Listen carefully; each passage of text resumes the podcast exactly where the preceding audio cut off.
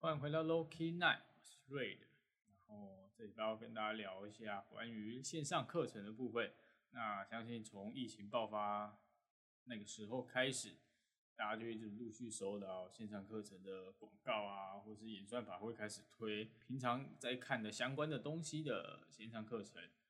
那今天就是要主要来聊一下线上课程为什么会变得这么多，然后线上课程的优点跟缺点是什么？那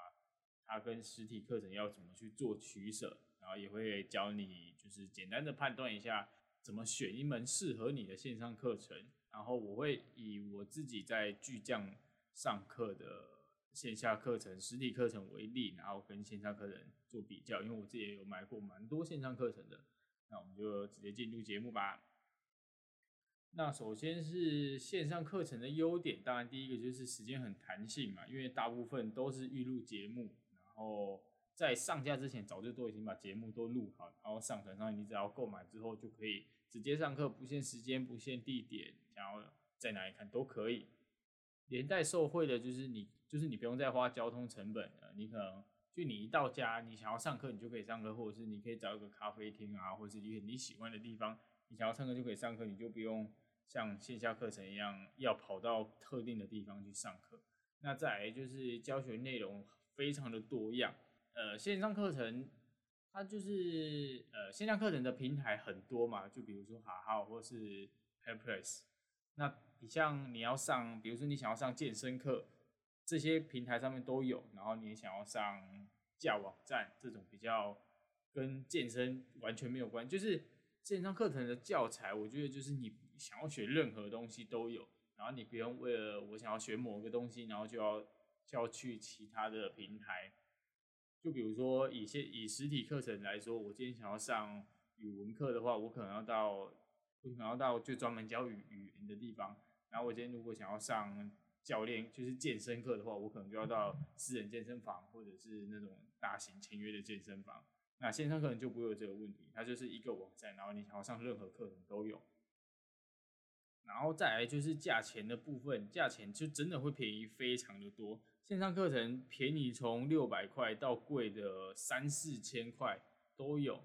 那当然这里面的质量就是看你自己去取舍。线上课程有一些很烂，真的很烂，也有一些是很好的，就是它价格很便宜，可是它含金量真的很高。那再来就是每一个拍线上课程的人，他们都会说。一次购买，然后终身观看，然后你你可以不限次数一直看，一直看，一直看。可是我觉得这个其实你把一个东西学透了，就是你看完，你把整个单元看完之后，然后过了差不多过一两个月吧，你还会再回来看这这系列的影片的机会大概只有百分之十啦。就是所以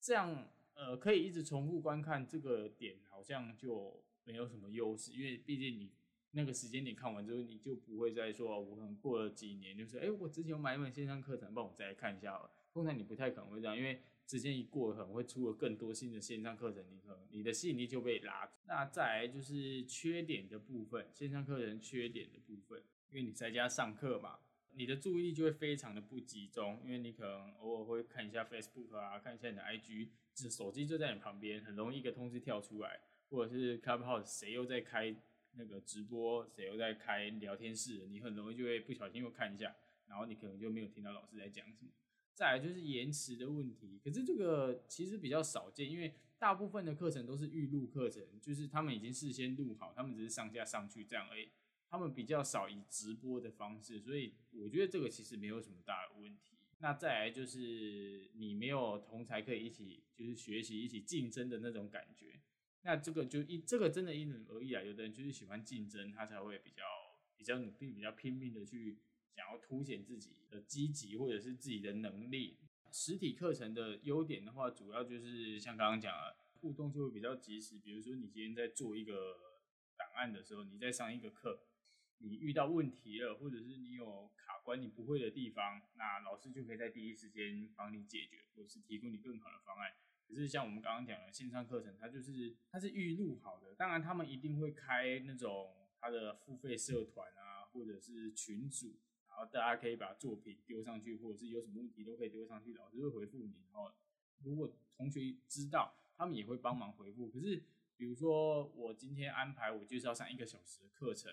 那我可能上了半个小时，我就遇到问题了，那这个问题会导致我接下来没有办法继续上课，那我也没有办法在第一时间得到帮助，所以我就就等于我没有办法继续上接下来三十分钟的课了嘛。那你就被迫必须在这边中断，实体课程就不会有这个问题，那就是老师就会直接来帮你，或者是给你更好的建议。然后再来就是，通常实体课程他们结束之后都会发给你一个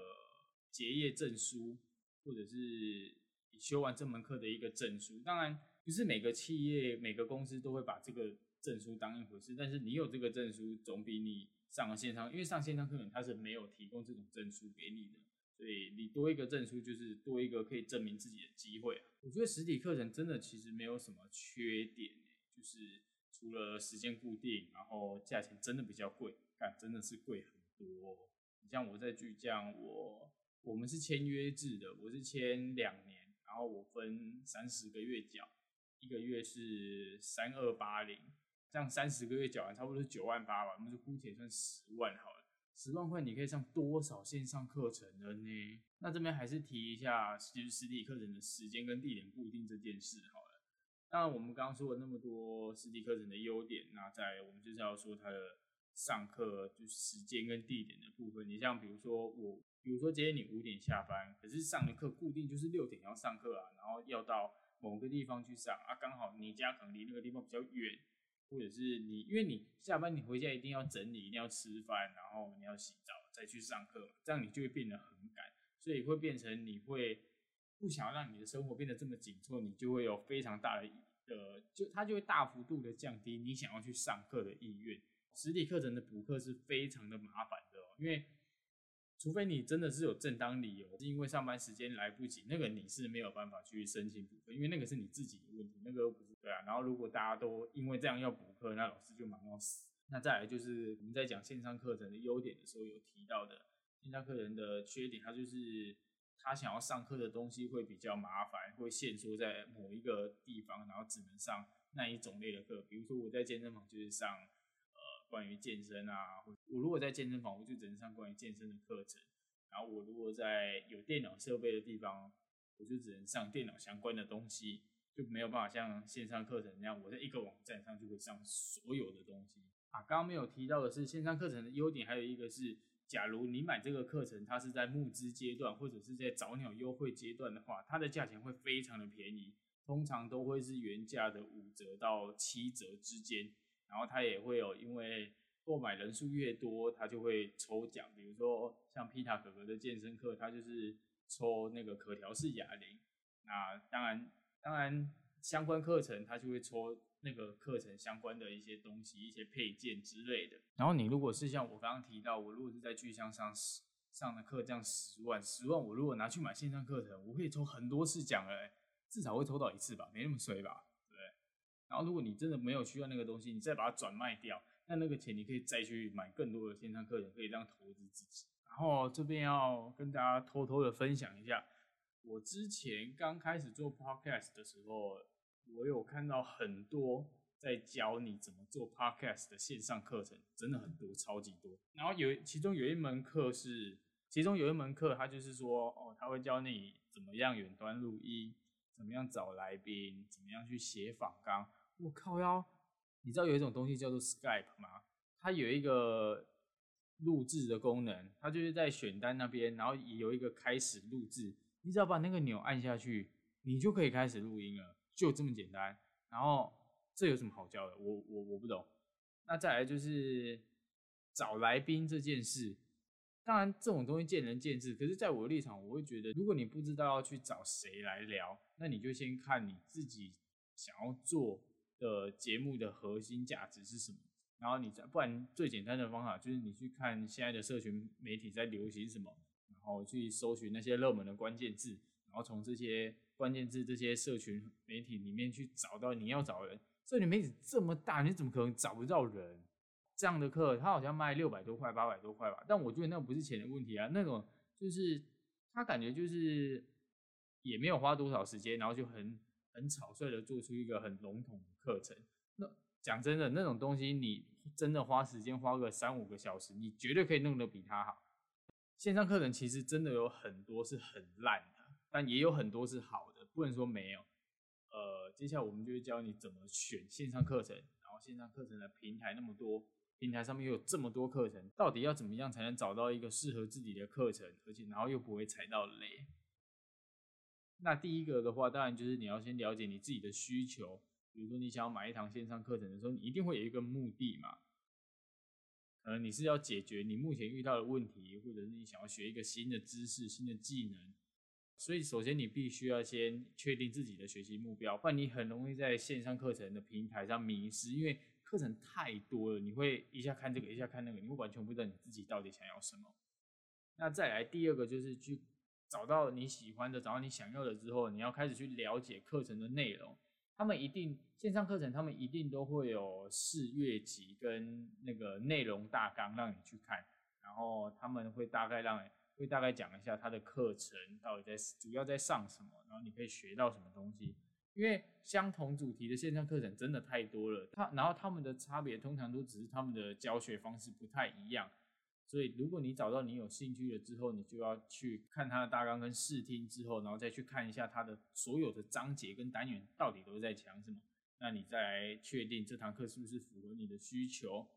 那这里会有一个比较极端的例子是，呃，可能他整堂课程在讲的东西我都没有什么兴趣，可是他有一个实案，呃，他有一个经验分享。我觉得线上课程最宝贵的东西是一个东西叫做经验分享，或者是。他实际做了这么多案子下来，他想要教给你的一些，呃，比如说结案上的技巧啊，或者是他自己研研发出来，或者是他自己领悟出来的一套作业系统。这个我觉得是线上课程比较我自己啊，我自己在选线上课程的时候，我会比较看重的部分。那如果整堂课下来，你